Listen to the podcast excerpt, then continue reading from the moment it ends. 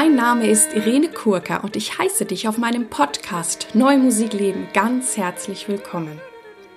Ich habe klassischen Gesang studiert und singe sehr gerne viel zeitgenössische Musik. Und wenn du mich gerne live erleben möchtest, schau gerne auf meine Webseite www.irenekurka.de. Ich darf dich auch ganz herzlich dazu einladen, meine Newsletter zu abonnieren. Dies kannst du tun über den Button auf meiner Startseite und dann wirst du über zukünftige Podcast-Folgen und auch meine sonstigen Tätigkeiten als Sopranistin und Speakerin informiert. In diesem Podcast geht es um Themen rund um die neue Musik. Ich teile mit dir Hintergründe, Insiderwissen und bringe dir die Menschen aus der neuen Musikwelt näher. Ich bedanke mich immer wieder sehr, sehr, sehr, sehr gerne für eure Feedbacks, Zuschriften, E-Mails, natürlich auch ein großes Danke an diejenigen von euch, die sich tatsächlich die Zeit genommen haben, auch eine sogenannte ja, Apple Review Bewertung zu schreiben. Das ist immer gut, dass einfach der Podcast auch in den Apple Charts gut gerankt wird, sichtbar ist und somit ist dann auch die neue Musik sichtbar und sichtbarer. Ich bin auch weiterhin sehr glücklich, sehr stolz, dass ich ja mich Kooperationspartnerin der NMZ, der neuen Musikzeitung nennen darf. Wer die Zeitung nicht kennt, also das ist eine Zeitung, in der wirklich umfassend, politisch, inhaltlich über alles, was irgendwie mit Musik zu tun hat, informiert werdet. Also es gibt dort Konzertrezensionen, ähm, alles, was politisch los ist oder auch wie ich besser übe. Also es ist wirklich sehr, sehr umfassend. Ähm, ich lese die Zeitung selber sehr gerne, also abonniert die gerne. Oder es gibt auch einen wunderbaren Newsletter der NMZ. Auch diesen könntet ihr abonnieren, dann werdet ihr sehr zeitnah über alles, was sich irgendwie in der Musikwelt tut, informiert. In der heutigen Folge habe ich einen ganz wunderbaren Gast für euch. Auf dieses Interview habe ich mich sehr, sehr, sehr gefreut, denn es ist tatsächlich mein erstes Sängerinnen-Interview mit einer Kollegin, die ich auch schon seit Jahren kenne, die mir auch in einigen Situationen behilflich war. Und es war für mich ganz klar, wenn ich eine Kollegin in meinen Podcast einlade, dann möchte ich in jedem Fall mit Salome Kammer starten. Ihr werdet auch erfahren, wie wir uns kennengelernt haben. Das ist eine recht witzige Geschichte. Hier nun also viel Freude und Inspiration mit der wunderbaren Salome Kammer. Hallo liebe Salome, liebe Salome Kammer, ich freue mich total, dass wir uns heute hier zu diesem Interview sehen. Schön. Genau, wir sitzen hier in Berlin in der Wohnung einer Freundin von mir. Mal gucken, wie es heute lautstärkemäßig so wird, weil wir haben festgestellt, dass hier irgendwie umgezogen wird. Also es kann spannend sein. Ähm, ich bin ganz froh, dass das Treffen klappt. Ich meine, du wohnst in München, ich wohne in Düsseldorf. Jetzt sehen wir uns hier. Warum bist du hier? Was machst du gerade für ein Projekt? Ich bin hier in der Nähe von Berlin äh, gerade beschäftigt, nämlich in Brandenburg. Und dort mache ich mit dem Brandenburger Symphonischen Orchester ein sehr ungewöhnliches Projekt. Ich spreche nämlich ein Melodram. Also der Text ist von Goethe, ein unglaublich guter Text äh, über die Figur Proserpina, das ist die Persephone im griechischen Mythos. Und das wurde von dem Kapellmeister Goethes in Weimar, Karl Eberwein, in Musik umgesetzt. Und Goethe hat eigentlich ihm die ganze Zeit über die Schulter geguckt und ihn gepusht, dass er das äh, schön macht. Das ist 1814 mhm. geschrieben worden und der Gülke, der äh, Peter Gülke hat das mal ausgegraben vor vielen Jahren und ich habe es dann auch mit ihm mal aufgenommen. Das war in den 90er Jahren und äh, seitdem habe ich es immer wieder mal gemacht und in den letzten drei Jahren habe ich es dann auch auswendig gemacht oh, und das ist dadurch ein halb szenisches Konzert geworden und das macht mir unglaublich Spaß. Ach super, genau. Genau, du bist ja Schauspielerin, Stimmkünstlerin, Sängerin und Cellistin, also genau. kannst ganz viel. Und ähm, ich wollte gerne äh, die, den Hörern auch noch erzählen, wie wir uns kennengelernt haben, weil ich das äh, irgendwie eine ganz reizende Geschichte finde. ähm, also natürlich kannte ich dich schon, das ist klar. Salome man, kennt man einfach, denke ich. Und ähm, ich habe dann tatsächlich ein Stück einstudiert, wo ich festgestellt habe, dass mir irgendwas an der Notation nicht so ganz klar war oder es nicht ganz eindeutig war. Und habe dann überlegt, hm, wie löse ich das jetzt für mich? Und dann habe ich in deiner Repertoireliste auf deiner Internetseite gesehen, dass du dieses Stück gesungen hast und habe mich an dich äh, ja, gewandt. Und dann haben wir telefoniert. Mhm.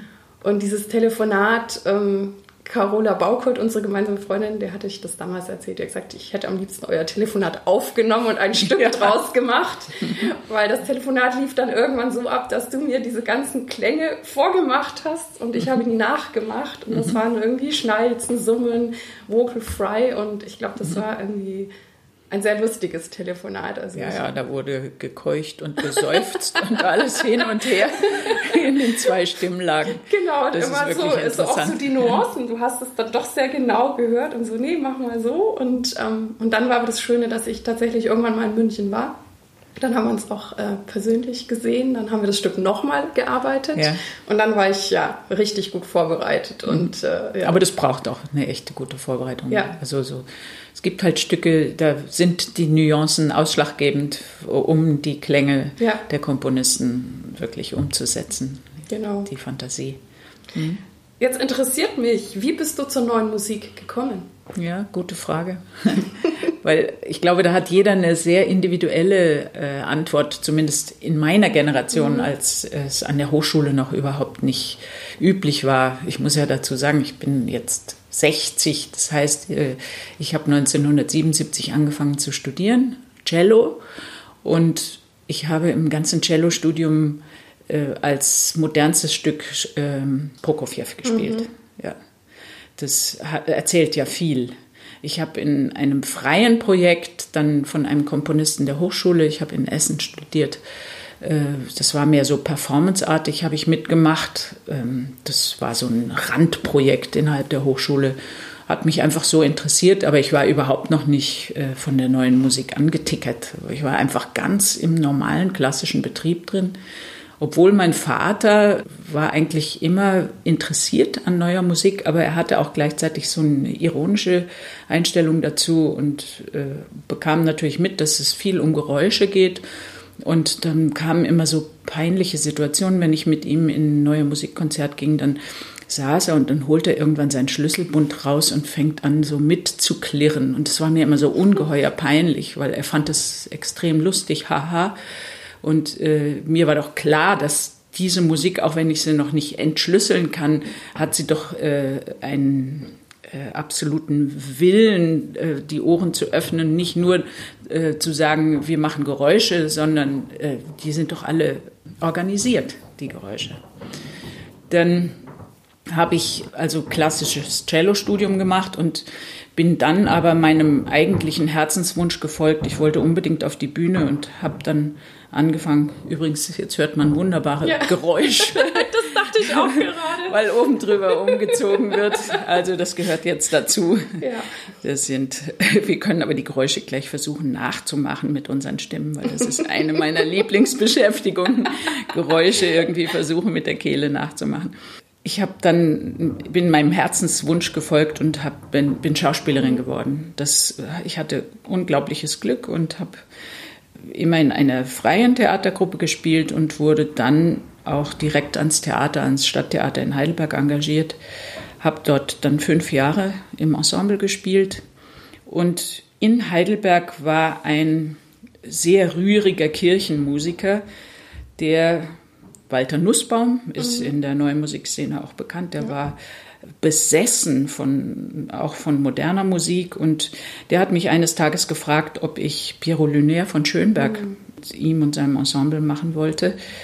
Und das habe ich kannte das Stück überhaupt nicht, aber als ich die Noten aufschlug, dachte ich, das ist doch mein Stück, weil da wird Sprechgesang verlangt und ich spreche doch schon ständig auf der Bühne und, äh, und die Musik ist mir ja sowas von vertraut. Also ich habe ein langes Musikstudium hinter mir. Ich möchte jetzt unbedingt äh, auch gefordert werden, weil als Schauspielerin wird man musikalisch leider nicht so sehr gefordert.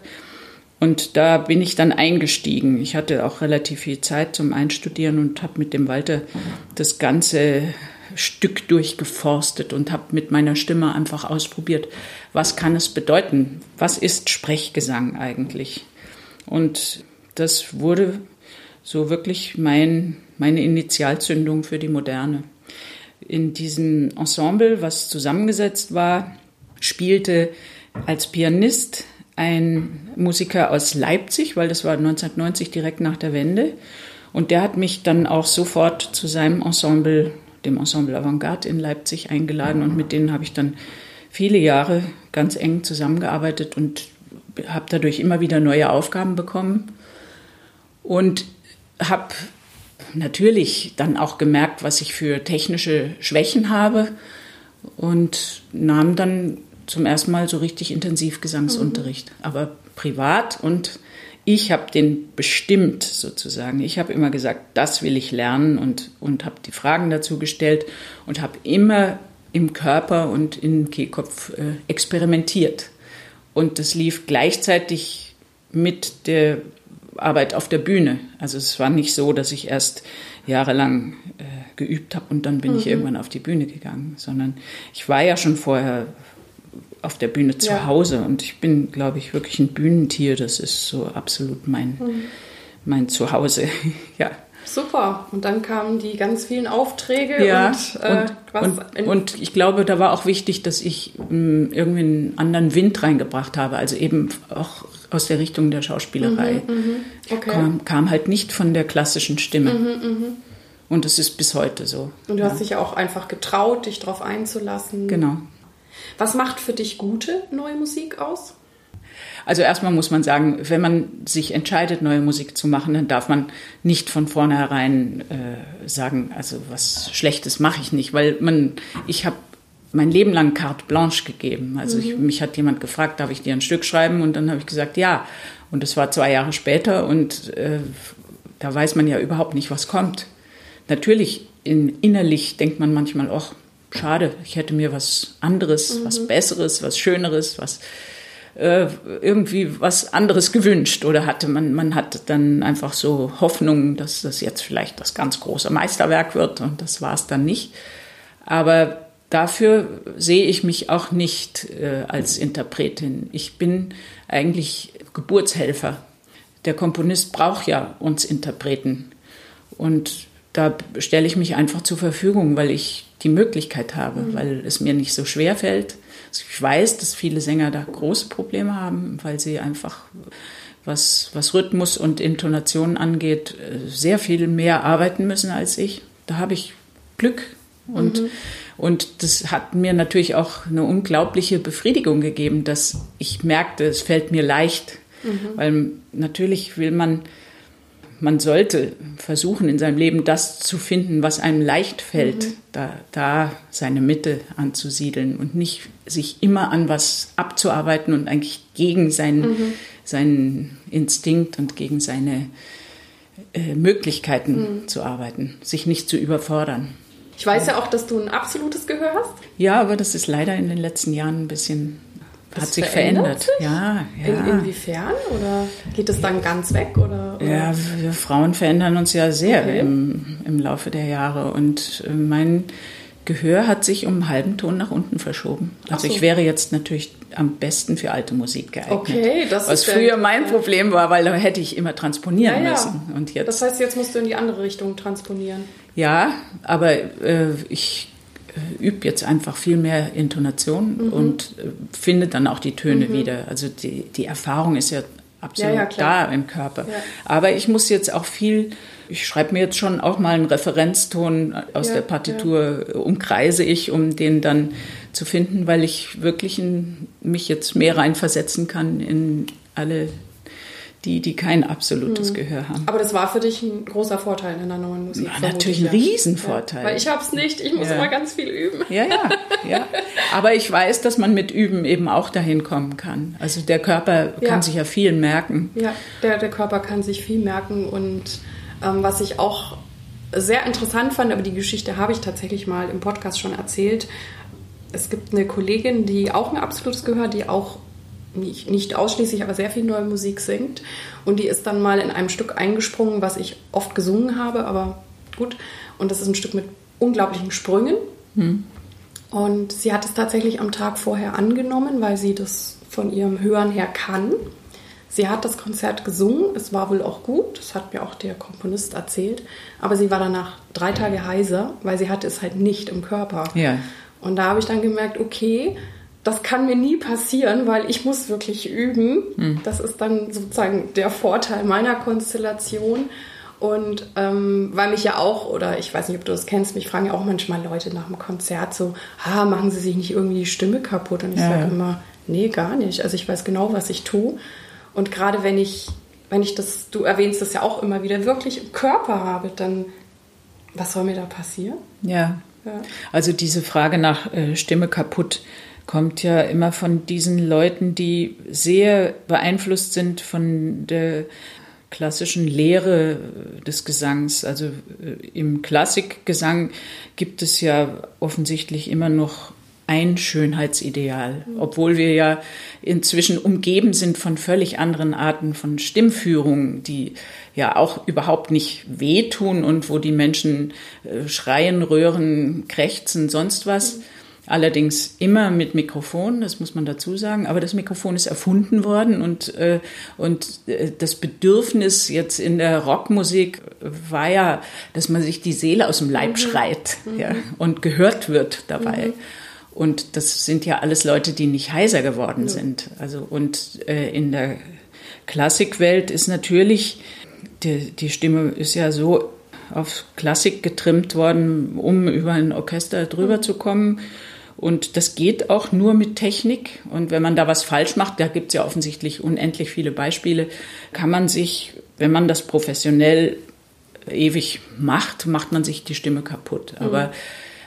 natürlich also ich habe mir meine Technik äh, zurechtgelegt und in diesen Anfängen, äh, von denen ich da sprach, als ich auch einen Lehrer hatte, aber hauptsächlich selber auf der Suche war, merkte ich, das Allerwichtigste ist, dass man, wenn man Gefühle äußern will, dann müssen die absolut im Körper verankert sein. Also wenn man die nur draufsetzt, dann macht man sich heiser. Aber wenn man, wenn man wirklich das Gefühl in dem Moment herstellt, und das kenne ich eben aus der Arbeit der Schauspielerei, dann äh, passiert einfach mhm. nichts. Dann kann man noch so schreien, dann ist man einfach in dieser richtigen Spannung dafür.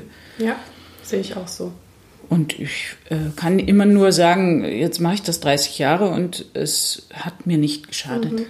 Was schätzt du an Komponisten besonders in der Zusammenarbeit? Also was ich jetzt aus meiner Perspektive so schön finde an der Arbeit in der neuen Musik, ist, dass ich bei jedem Komponisten eine andere Fantasie und ein, andere, ein andere, anderes inneres Klangbild, Hörbild oder Weltbild auch wiedergebe. Also ich finde das so interessant, wie völlig unterschiedlich die einzelnen Komponisten sich ausdrücken wollen. Ja, wie, wie der eine äh, sich nicht traut, irgendeinen Text zu verwenden und der andere äh, ballert die Texte noch so raus, egal ob banal oder, oder hochphilosophisch oder extrem geheimnisvoll und verschlossen, also im, im Ausdruck oder in, in dem, was das Gedicht sagen will oder der Text, ja. Das finde ich absolut faszinierend. Und äh, natürlich, wenn ich einen Komponisten kennenlerne, bevor er schreibt und er mich fragt, was er alles so machen kann. Früher habe ich immer gleich die ganze Palette an Geräuschen, alles, was so die Stimme machen kann, erstmal vorgemacht. Und dann äh, haben sie immer gefragt, wie soll, soll man das jetzt schreiben? Und dann habe ich irgendwas vorgeschlagen. Es gibt ja wirklich unglaublich viele Möglichkeiten ja. der schriftlichen Wiedergabe oder erstmal, dass ein Komponist sich da ausdrücken kann. Äh, später habe ich dann weniger davon äh, zur Verfügung gestellt, weil ich merkte, dass es eigentlich besser ist, wenn ein Komponist auch nicht so viel Material zur Verfügung hat, weil da fühlt er sich fast erschlagen. Mhm. Also manchmal äh, ist besser nur zwei Farben zu haben. Also nicht, dass ich jemandem konkret nur zwei Farben zur Verfügung stelle. Ich, inzwischen kann ja auch jeder hören, was ich so mit der Stimme mache und da brauchen sie gar nicht mehr mich direkt. Sie wollen jetzt immer wissen, wie hoch sie schreiben dürfen. Und das finde ich auch extrem wichtig, weil meine Stimme sich ja gewandelt hat, mhm, wie das sicherlich bei allen Frauen speziell, mhm. aber auch bei Männern äh, im Laufe der Jahre einfach eine Veränderung des Körpers ist. Und man kann ja trotzdem singen natürlich, und, und, viel natürlich. machen.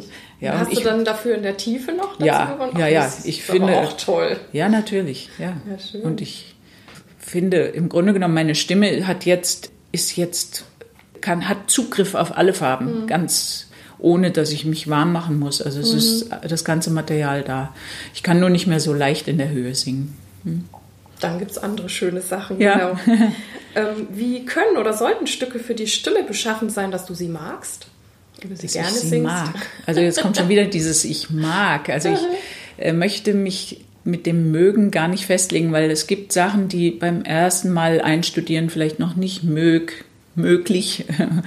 Äh, also ich mag sie dann vielleicht noch nicht oder ich mag sie beim ersten Mal sehr und dann mache ich die Erfahrung äh, von zwei Konzerten und danach mag ich sie vielleicht nicht mehr. Also ich möchte diese Kategorie mhm. jetzt erstmal äh, außen vor lassen. Ich freue mich immer, wenn, wenn die Komponisten heute wieder Melodien schreiben. Das gab es eine ganze Weile ja. überhaupt nicht.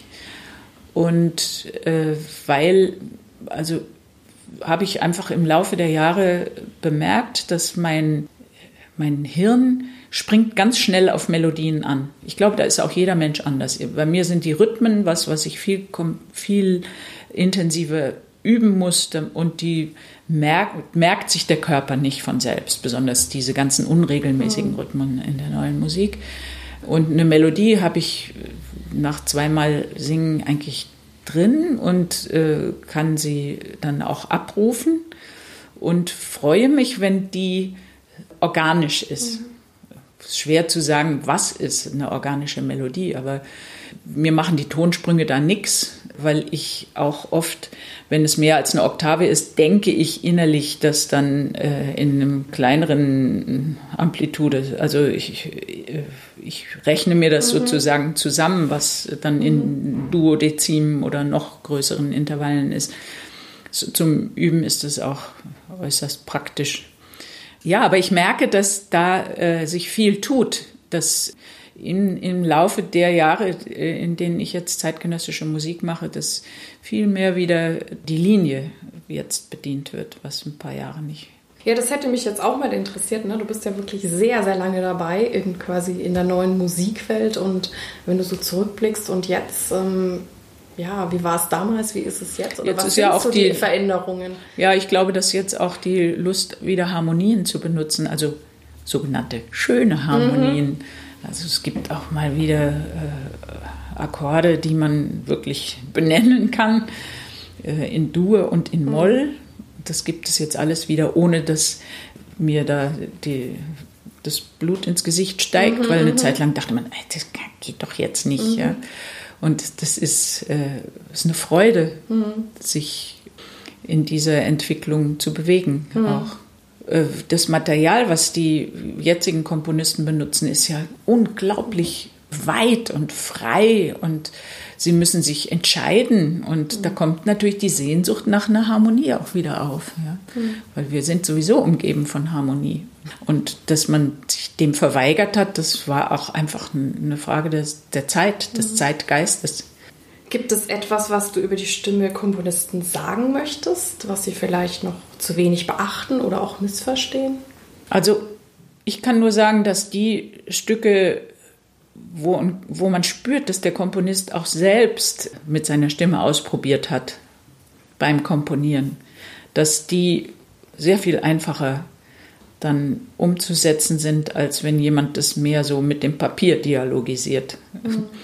Weil ja, dann äh, kann, muss man sich wirklich ziemlich verrenken, um, um es zu machen. Und, und der Komponist muss mir ja nicht vorsingen oder muss, muss es auch selbst nicht so umsetzen, dafür bin ich ja dann da.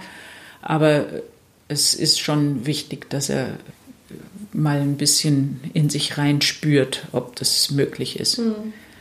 Aber es gibt ja auch Komponisten, die das dann doch recht gut können. Also die singen dann jetzt Ja. in dem Sinn schön, aber ich habe das oft erlebt, wenn die es mir vormachen, dass ich dann noch mehr begreife, was, was sie wollen. Und Ja. das finde ich immer ganz großartig. Ja, ja, klar. Und wo ich auch wirklich merke, wie du sagst, die haben sich das jetzt nicht nur irgendwie im Kopf oder sonst wie ausgedacht, sondern sie haben es tatsächlich ausprobiert. Und Mhm. das finde ich auch so respektvoll uns, uns gegenüber. Und Ja, weil es gibt natürlich auch Komponisten, die fordern die Stimmen so sehr raus, dass es äh, eigentlich nicht machbar ist. Also speziell, wenn es dann um Musiktheater geht und, und die Frage, kommt man überhaupt noch drüber oder muss es verstärkt werden? Dann sagen die, ja, nimm doch einfach ein Mikrofon und äh, das Theater wird es schon richten. Das finde ich ehrlich gesagt nicht so gut, weil das muss dann schon konzipiert sein. Wenn, wenn verstärkt, dann muss das ja auch seinen Grund haben. Nicht nur, damit man drüber kommt, weil, weil das muss ja dann auch, es hat immer einen anderen Klang in dem Moment, wo es übers Mikrofon nach draußen geht. ist ja logisch. Und da bin ich dann oft enttäuscht, wenn, wenn, wenn ein Komponist das nicht einschätzen kann äh, in der Balance zwischen Ensemble oder Orchester und Stimme. Genau, es gibt ja noch so einen Spezialfall bei der Stimme. Ähm, darüber haben wir uns auch schon mal irgendwann unterhalten, aber ich frage dich das jetzt nochmal ganz offiziell im Interview. Wie gehst du mit den sogenannten Viertel- und Mikrotönen um? Weil ich finde, das ist immer, also für mich eine der größten Herausforderungen. Ist es auch, Oder ja. Manchmal Und- finde ich es auch fast unlösbar. Aber wie Es deine ist wirklich Erfahrung? nicht lösbar eigentlich, weil wir schon allein dadurch, dass wir ein Au machen, also dass wir Vokale gestalten, wo äh, die Obertöne ja auch verschieden schattiert sind, entsteht ja sowieso schon so eine, äh, eine Vierteltönigkeit. Und zwar sogar auf einem Ton, der kein Vibrato hat. Und natürlich in dem Moment, wo man Vibrato dazu nimmt, äh, ist ja der Ton überhaupt nicht mehr ganz genau mittig, sondern natürlich wackeln wir jetzt nicht da ewig rum, aber ein Viertel oder, oder es gibt ja auch Sechsteltöne oder äh, was weiß ich, 20 Cent oder so, wie es da steht, dann das ist Illusion. Das ist reine Illusion. Ich muss sagen, ich habe ja äh, viel Musik von Hans Zender gemacht, der genau das fordert. Und habe in einer sehr guten Probenphase mal mit einem Dirigenten gearbeitet, der das alles ausgehört hat. Und da habe ich dann auch verstanden, wie das klingen muss, also wie so Akkorde sich aufbauen. Und äh, bei Hans Zender war es, äh, oder ist es in der Musik ja so, dass man, wenn man mal dieses Tonsystem verstanden hat, dann kann man auch intuitiv wieder darauf eingehen, wenn man sieht, äh, das muss tiefer sein, das muss höher sein, ja. Und das fand ich dann doch interessant, dass ich da mich drauf einlassen konnte. Und ich hatte da am Anfang mit Stimmgerät ge geübt und das hat mich so festgemacht und Ja, ja, äh, so unfrei, äh, weil man ja dann erstmal für das Stimmgerät auch überhaupt kein Vibrato nehmen kann, sonst flippt das Gerät aus. Und äh, ich wollte einfach nur mal sehen, äh, worum es da geht, um was für Nuancen. Und das ist so schwer in, in, in dem Tonraum, im Rachen, im, im äh, Kopf, in, in, auf der Kehle diese Nuancen einzustellen, weil sie eben mit einem I und mit einem O und einem U völlig Ja. anders funktionieren. Also ähm, muss ich gestehen, ist eigentlich ein bisschen zu übernotiert. Also ich gehe da mit dir d'accord. Ich habe eben, wie gesagt, auch schon Stücke erlebt, die das genial irgendwie gelöst haben. Zum Beispiel habe ich mal ein Stück gesungen, da hat der Komponist das in Anführungszeichen umgedreht. Also da gab es dann ein ganz verstimmtes Keyboard. Und ich war aber immer mit dem Keyboard zusammen. Und das ist ja wiederum was, was wir sehr gut können. Ich kann auf alles, was ich höre, reagieren. Ich kann das nachsingen. Aber da musste ich nicht drüber nachdenken, welche Sense ich jetzt singe, sondern ich war immer irgendwie mit dem zusammen und dadurch konnte ich frei singen, aber es war natürlich trotzdem alles ein bisschen eigenartig, sage ich mal. Und manche Komponisten, glaube ich, finden da gute Lösungen. Oder auch wenn es, ich glaube, wenn es eher noch im Obertonspektrum ist, dann hört man es eigentlich auch noch ziemlich gut. Ähm, oder wenn man so ein, irgendeine Referenz hat, aber wenn man so jetzt ganz im luftleeren Raum, also da bin ich einer Sängerin mal begegnet, die das sehr gut konnte, aber die hatte auch so einen Hang zu, ich sag jetzt mal so ähm, griechischer und iranischer und so Musik. Und vielleicht, wenn man damit aufwächst, weil die haben ja an sich in ihrer Volksmusik, sage ich mal, viel mehr Mikrotöne, ist es vielleicht natürlicher und normaler als für mich, die jetzt hier in äh, Westeuropa groß geworden ist. Ja, die äh, Komponisten, die mit diesen mikrotonalen äh, Skalen arbeiten, die sagen ja, das ist ja alles Naturton. Also die, die suchen ja gar nicht äh, den verstimmten Klang, sondern die suchen eigentlich den, die Naturklänge. Und äh, als ich das erste Mal sowas gemacht habe, musste, da war das Ensemble im ganzen Raum verteilt und ich saß da einsam und sollte jetzt äh, notiert minus 20 Cent singen und ähm, da hat der Komponist mir einfach einen Stöpsel ins Ohr gemacht und das den Ton vorgespielt super. hat. Und ja, das ist super. Weil ich, und dann sagte er noch dazu, ja, wenn man mehr Zeit hätte, könnte man das auch finden. Und das finde ich ehrlich gesagt nicht so toll. Mhm. Also da fühle ich mich als Interpret nicht so ernst genommen, sondern da muss ich für ihn wie so eine Maschine mhm. funktionieren. Ja, ja, klar. Das mag ich eigentlich nicht ja, so. Kann ich verstehen, ja. Jetzt ist es ja auch so, dass du schon seit mehreren Jahren an der Musikhochschule in München einen Lehrauftrag für neue Musikgesang hast. Mhm. Was machst du da genau? Wer kommt da zu dir und wie ist das aufgebaut? Das ist ein Pflichtfach für alle Sänger, die im Grundstudium Gesang Hauptfach studieren. Inzwischen ist es auch geöffnet für Komponisten. Es ist also ein Gruppenunterricht ist nur eine Stunde in der Woche, aber am Ende des Jahres ist eine Prüfung, sodass jeder mal erfahren muss in seiner Kehle und in seinem Körper, was neue Musik ist. Es ist ja ein weites Feld. Also jedenfalls muss man ein Stück interpretieren. Ich habe das über Jahre so langsam entwickelt. Man hat mir da völlige Freiheit gelassen. Und es hat sich in der Hochschule sowieso innerhalb der Zeit sehr, sehr viel geändert, weil einfach eine neue Gesangslehrergeneration dann angetreten ist. Also am Anfang war das so ein Fach, was weder von den Studenten noch von den Professoren irgendwie geliebt wurde. Ich war oft in die Hochschule gekommen und es war kein Student mhm. da und es hat mir so wehgetan. Ich habe das auch immer persönlich genommen, obwohl ich ja weiß, dass es nicht gegen mich ist, aber es war kein Interesse und keine, äh, irgendwie kein Entgegenkommen. Es war, ich fühlte immer so eine Wand. Äh, womit ich immer anfange, ist die Sequenzer von Berio, weil ich äh, an diesem Stück einfach mal lesen übe. Was heißt es, eine Partitur in die Hand zu kriegen, die überhaupt nicht im herkömmlichen Sinne notiert ist. Es gibt nur ganz wenige Stellen, wo fünf Notenlinien sind, sonst sind es drei oder eine. Und das ist alles so genial erfunden von dem Berio und das war äh, einfach wegweisend für die Vokalmusik des 20. Jahrhunderts und natürlich jetzt des 21. Jahrhunderts, dass, dass ich finde, dass man daran extrem viel lernen kann. Und das, das lese ich dann mit den Studenten und versuche denen auch also wir machen sogar in Gruppe gemeinsam einen kleinen Ausschnitt aus der Sequenz, also weil in der Gruppe ist ja eh immer ein Problem, sollen wir jetzt singen oder nicht? Da wird man so zum Konsumenten nur zuhören und, und da muss ich so öfter so rausholen aus, diese, aus diesem passiven Verhalten und dann lachen wir in der Gruppe. Also mhm. ich habe ja mal so einen Lach-Yoga-Kurs gemacht und äh, dann versuche ich, dass wir dann mal so verschieden lachen, Sänger lachen und äh, sonst wie, weil in der Sequenz auch das Lachen ja, in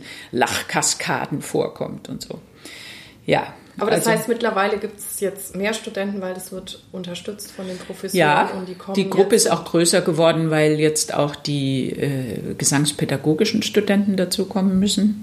Und es wird unterstützt von den Lehrern und es gibt sogar äh, Studenten, die dann auch in ihren normalen Prüfungen mal was Modernes machen. Das gab es früher gar nicht. Da war zum Beispiel eine, die hat in meiner Prüfung die Sequenzer gemacht und dann hat sie gesagt, ich würde das so gerne in meiner Abschlussprüfung singen, aber das kann man ja nicht machen. Das nehmen die nicht für ernst.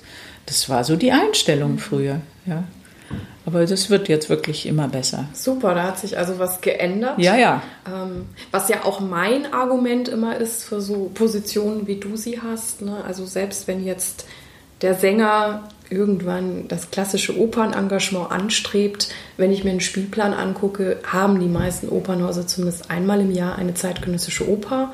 Und da denke ich mir auch, ähm, warum, also die Hochschulen dürfen da mehr tun, um auch die Sänger, die diesen Weg gehen wollen, äh, zu unterstützen. Und deswegen fände ich, ich das ein absolutes Muss, dass eigentlich jede ist Hochschule auch jetzt, sowas ja, hat, ich ne? glaube, es hat inzwischen auch jede Hochschule sowas. Also ich habe das nicht kontrolliert, mhm. aber ich kenne ein paar Kolleginnen, mhm. Kolleginnen hauptsächlich, aber äh, die, die dann so ein Fach an der ja. Hochschule unterrichten. Es ist immer, wird immer ein Nebenfach bleiben.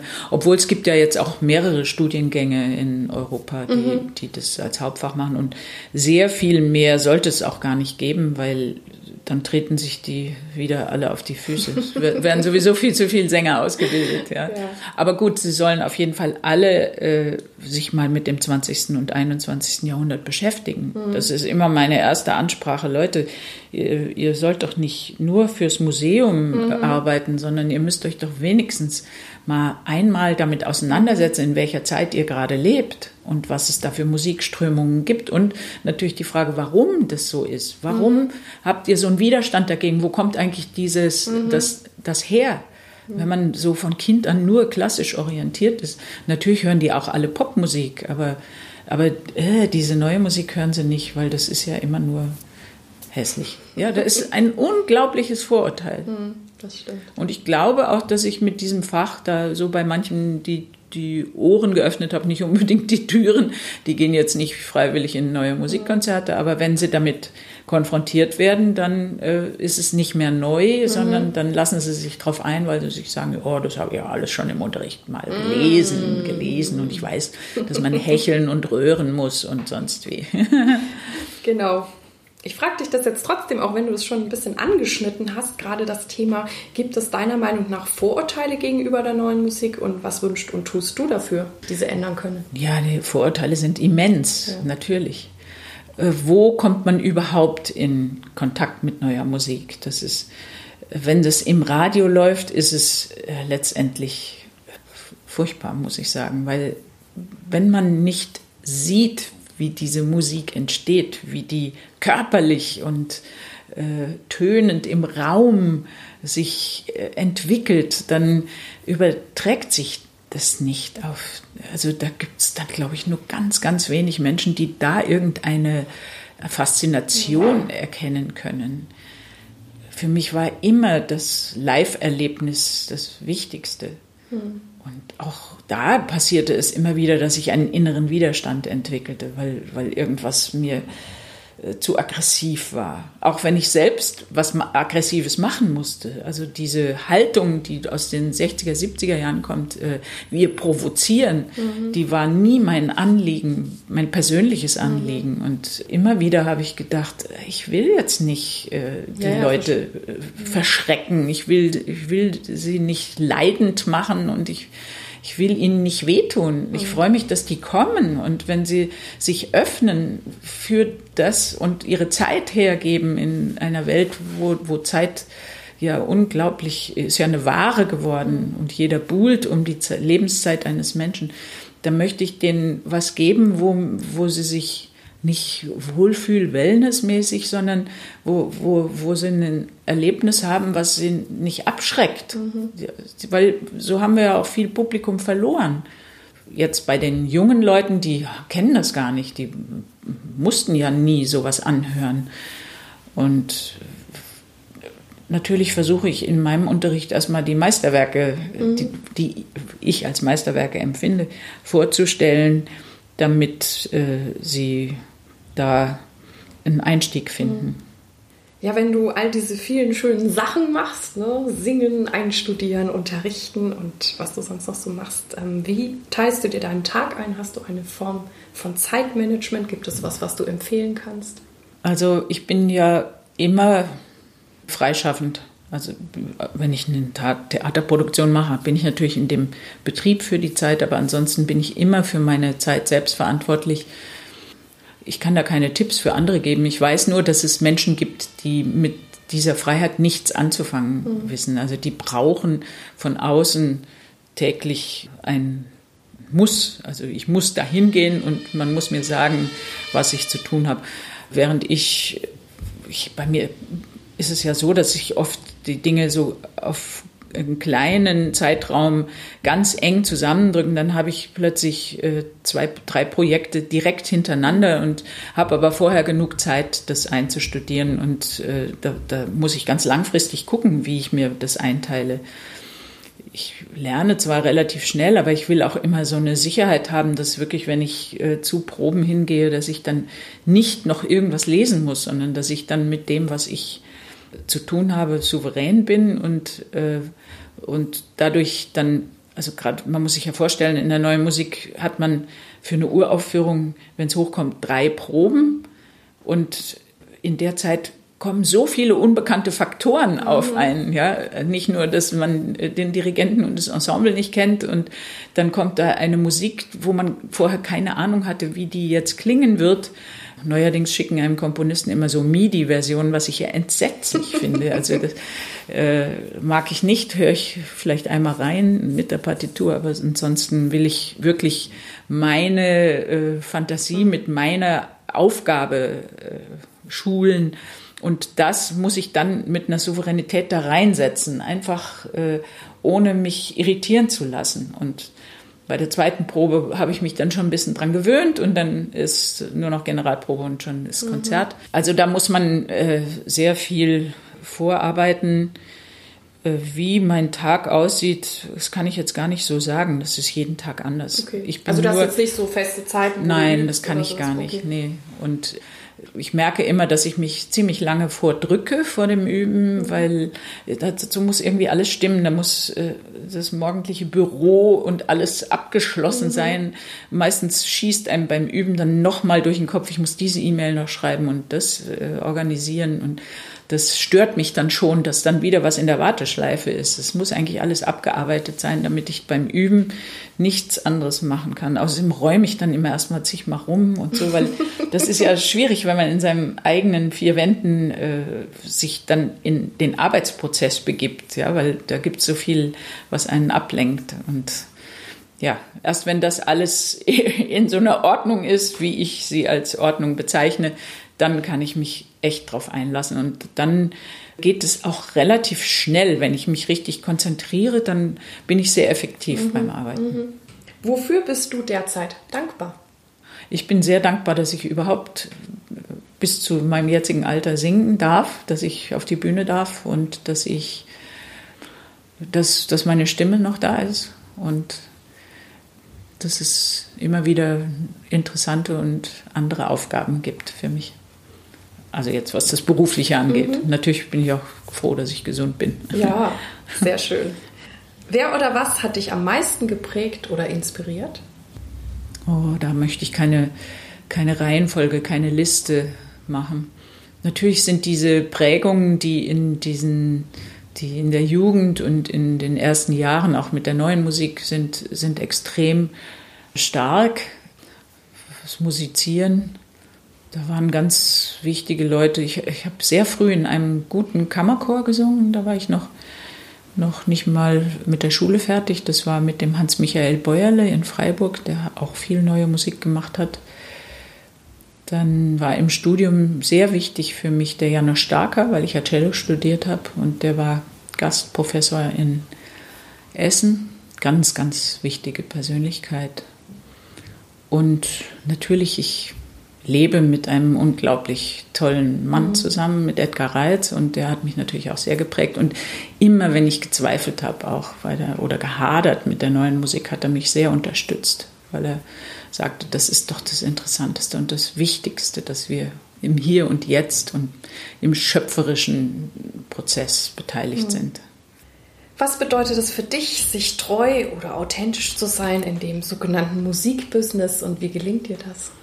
Ah ja, das ist ja auch eine wichtige Frage. Ich sehe ja jetzt bei den jungen Leuten, weil äh, so wahnsinnig viele in so einem Konkurrenzverhältnis auf dem Markt sind. Jetzt mal sagen wir mal nicht in der neuen Musik, sondern generell im klassischen Musikbetrieb. Es gibt jetzt dadurch, dass so viele aus dem Osten, aus dem fernen Osten kommen und äh, früher war das noch mehr aus Amerika, äh, gibt es sehr, sehr viele, sehr, sehr gute Leute. Und die fragen immer nach den Erfolgsrezepten.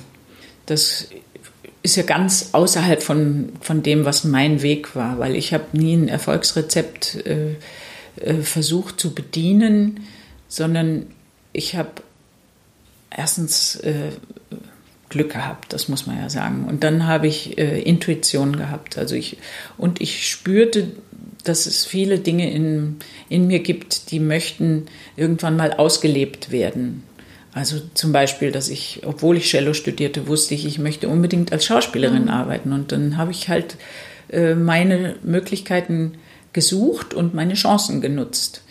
Dass es dann in Richtung neue Musik ging, da, da war erstmal diese Chance mit dem Pierrot und äh, daraus hat sich ergeben, dass ich auch eine unglaubliche Lust hatte, da weiterzumachen. Und das entwickelte sich ja dann zu einem, ja, zu einer Mitte, die ich vorher gar nicht geahnt habe. Und ich wollte dann aber immer die anderen Möglichkeiten auch noch weiter nutzen. Deswegen habe ich dann musikalisches Kabarett gemacht, wo ich als Schauspielerin wieder gebraucht wurde oder im Musiktheater, wo, wo auch das Darstellerische gebraucht wurde. Und übrigens in der neuen Musik eher nicht. Da gibt es ja nicht so viel Rollen, wie man das als Schauspieler im klassischen Schauspiel hat. Und wichtig ist dabei, dass, dass ich eigentlich immer bei mir geblieben bin. Also das ist die Frage nach der Authentizität. Also ich habe nicht versucht, jemanden nachzuahmen oder, oder irgendwas zu bedienen, also das, sondern ich merkte relativ bald, dass ich mit dieser Entscheidung, die ich gar nicht gefällt habe, aber mit der Entwicklung, dass ich immer mehr neue Musik gemacht habe, habe ich für viele in dieser Musikbranche einen Stempel bekommen. Das heißt, oh, die macht neue Musik, äh, die, äh, die können wir hier nicht engagieren, weil das, davor haben die Leute Angst, sowas. Mhm. Ja? Also das habe ich sehr deutlich gespürt. Es wurde mir auch mal so direkt gesagt. Also ich habe mal beim Kurt Weil Festival, da war ich äh, Artist in Residence und dann saß da so ein Redakteur eines Radiosenders so neben mir, so in der Mittagspause und sagte, naja, zu Ihrem Konzert komme ich nicht, weil ich mag keine neue Musik. Und dann oh. dachte ich, hä, was ist denn das jetzt? Weil ich in dem Konzert auch überhaupt keine neue mhm. Musik gemacht habe. Ich habe einfach Lieder von Kurt Weil ja, und Hans Eisler ge gesungen. Und dann sagte ich ihm auch, ja, was, wie, wie, kommen Sie da jetzt drauf? Also ich bin doch jetzt nicht äh, hier, um Leute abzuschrecken oder um äh, ich bei neuer Musik kann man doch auch unglaublich viel erleben. Ich musste das erstmal so verteidigen und jedenfalls habe ich ihn dazu gebracht, dass er in das Konzert kam. Super. Ja, und dann äh, unglaublich begeistert war und wollte das dann auch dann äh, aufnehmen und alles, ja ähm, will, das hat mich nur so stutzig gemacht, was für ein Vorurteil mhm. in den Leuten steckt. Also die, wenn jemand überhaupt meinen Namen aus dieser Ecke kannte, dann ah, neue Musik und Vorsicht, äh, das könnte das Publikum verschrecken oder mich verschrecken. Ja. Mhm. Ach, das hat mich wirklich traurig gemacht, aber das hat ja mich nicht abgehalten davon, trotzdem in, in diesen Spagat zwischen modernem und äh, was ich ja auch bediene, ist viel Chanson. Mhm, äh, das 20er Jahre Lieder, eben über Kurt Weil und so diese, diese Zeit von 1900 bis 1930 äh, hat mich mhm. wirklich viele, viele Jahre jetzt intensiv beschäftigt. Mhm. Auch das Thema hast du gerade schon gestriffen. Was bedeutet dann für dich Erfolg? Was bedeutet für mich Erfolg? Also natürlich ist es schön, wenn man bestätigt wird, schon allein dadurch, dass man das nächste Engagement kriegt, mhm. weil jemand gehört hat, dass das gut war oder weil jemand Lust hat, mit einem zu arbeiten. Das ist eigentlich das Allerwichtigste. Ich habe in den Anfängen, äh, als ich die ersten Jahre neue Musik gemacht habe, musste ich einen ziemlichen Weg durchschreiten, weil ich vom Schauspiel kommend und von einem Stadttheater kommend gewohnt war, dass da das Haus immer gefüllt ist und dass das Publikum da kommt und sich auf die Produktionen einlässt. Und in der neuen Musik waren plötzlich Konzerte, wo ich echt wahnsinnig viel Zeit reingesteckt habe, mit fünf Leuten oder mhm zehn, aber ich meine, wenn es halb voll war, war man ja schon extrem glücklich bei kleinen Räumen. Mhm. Und das, das überhaupt erstmal zu akzeptieren und zu realisieren, dass das wirklich nur so ein kleines Publikum hat, das hat mir schon am Anfang wehgetan. Mhm. Und ich dachte, huch, ist das jetzt mein Weg und warum kommen mhm. nicht noch andere? Weil ich finde das doch so interessant mhm. und ich stecke da mein ganzes Herzblut rein.